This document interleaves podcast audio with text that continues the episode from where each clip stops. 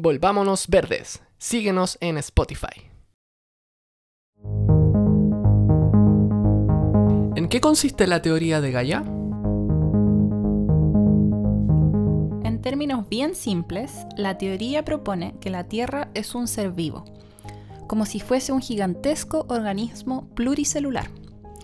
En términos más exactos, la teoría o hipótesis de Gaia sostiene que el planeta Tierra en su totalidad incluyendo a los seres vivos, océanos, rocas y atmósfera, funciona como un superorganismo que se autorregula mediante mecanismos de retroalimentación para mantener unas condiciones óptimas que permitan la vida en la Tierra.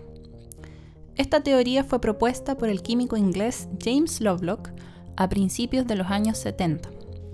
Aunque no fue él quien la nombró Gaia, sino su amigo el novelista William Golding le sugirió nombrar esta teoría con el nombre de la antigua diosa griega de la Tierra, Gaia, también conocida como Gea. James Lovelock ideó esta teoría tras su trabajo con la NASA. La NASA le había encomendado detectar si había vida en Marte. Como no podía ir físicamente a Marte para comprobarlo, decidió comparar las condiciones ambientales de Marte y de la Tierra, lo que le daría las pistas necesarias. Lovelock observó que en la atmósfera de Marte había muy poco oxígeno, metano e hidrógeno, pero una gran cantidad de dióxido de carbono, cerca de un 95% de CO2. También notó que las condiciones atmosféricas eran muy estables, cercanas al equilibrio químico. En cambio, en la Tierra había una gran cantidad de nitrógeno, oxígeno y otros gases, como metano, amoníaco, entre otros. Lo interesante es que los gases de la Tierra, a diferencia de Marte, están en constante interacción y a pesar de esto sus concentraciones permanecen más o menos constantes en el tiempo. Todo esto llevó a Lovelock a reflexionar profundamente acerca de qué hace diferente a la Tierra de otros planetas. Desde el origen de la Tierra, el Sol ha aumentado su temperatura en aproximadamente un 30%.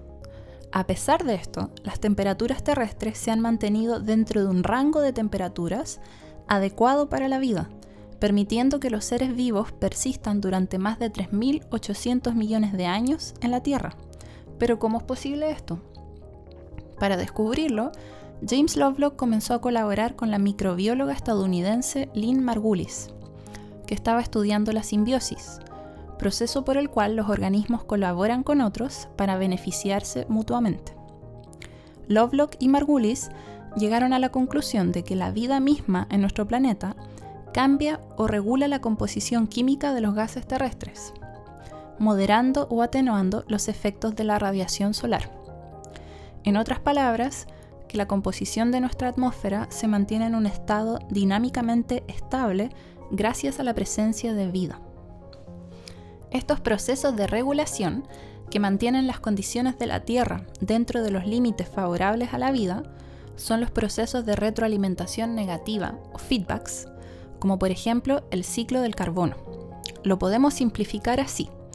Los volcanes y los animales expelen dióxido de carbono a la atmósfera. El aumento de dióxido de carbono debería llevar a un aumento en la temperatura global, pero como es absorbido por las plantas durante la fotosíntesis, su concentración se mantiene constante en la atmósfera, permitiendo una temperatura atmosférica constante y apta para la vida. Otro ejemplo es el ciclo del nitrógeno. Los animales, al procesar las proteínas consumidas en su alimento, generamos nitrógeno como desecho. Lo excretamos como orina líquida, que contiene nitrógeno en forma de urea, que sirve de fertilizante para las plantas y les ayuda a crecer. Las plantas a su vez nos proveen de oxígeno para respirar y de alimento, y consumen CO2 a través de la fotosíntesis. Así se conecta el ciclo del nitrógeno con el del carbono. Podríamos decir que esta multitud de ciclos interconectados conforman al supuesto sistema Gaia. La teoría de Gaia fue muy controvertida en su tiempo, siendo criticada por el mundo científico. Gran parte de esta crítica pudo deberse al mismo nombre de la teoría, Gaia, que se relacionó mucho al movimiento New Age de fanáticos de religiones neopaganas y cosas por el estilo. Por otro lado, esta teoría atenta contra el pensamiento de la biología evolucionista darwiniana, ya que la idea de la Tierra como una sola entidad entra en conflicto con la idea de organismos individuales compitiendo entre sí en búsqueda de la supervivencia y el éxito reproductivo individual. Por otra parte, se ha dicho que la teoría de Gaia es poco comprobable. Esto es debido a que sus procesos son de escala global, lo que hace difícil obtener observaciones de campo que puedan apoyar o refutar la teoría. También se criticó que la teoría era teleológica, es decir, que daba a entender que la Tierra tenía conciencia, capacidad de planificación o un propósito de llegar a un estado de equilibrio. Tras estas críticas, Lovelock tuvo mucho cuidado de presentar su teoría de manera que no se dedujera de ella que había un orden superior, un plan previo o una conciencia que dirigiera y mantuviera este complejo equilibrio terrestre. Lynn Margulis tampoco estuvo de acuerdo con la personificación generalizada que se hizo de Gaia y enfatizó que Gaia no es un organismo, sino una propiedad emergente de la interacción entre organismos. En su libro dijo, Gaia es solo una simbiosis vista desde el espacio. En la actualidad, esta teoría sigue siendo controvertida, pero goza de un poco más de aceptación. La idea de que los océanos y la atmósfera están entrelazados con la biosfera en un sistema acoplado es una idea que ha sido comprobada ya muchas veces. En la reunión de la Unión Geofísica Europea del año 2001, mil científicos firmaron una declaración que sostenía que el sistema Tierra se comporta como un sistema único y autorregulado con componentes físicos, químicos, biológicos y humanos. Esta teoría intenta explicar el comportamiento de sistemas complejos a gran escala. Lovelock definió a Gaia como un sistema autoorganizado por medio de circuitos de retroalimentación que se conserva a sí mismo y se asemeja a sí mismo.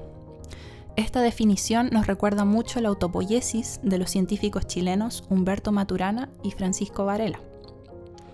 Podríamos decir que la teoría Gaia es un modelo holístico de la vida en nuestro planeta, que integra distintas disciplinas como la biología, con la geología, la meteorología, la geología, entre otros. En otras palabras, integra las ciencias de la vida con las ciencias de la Tierra.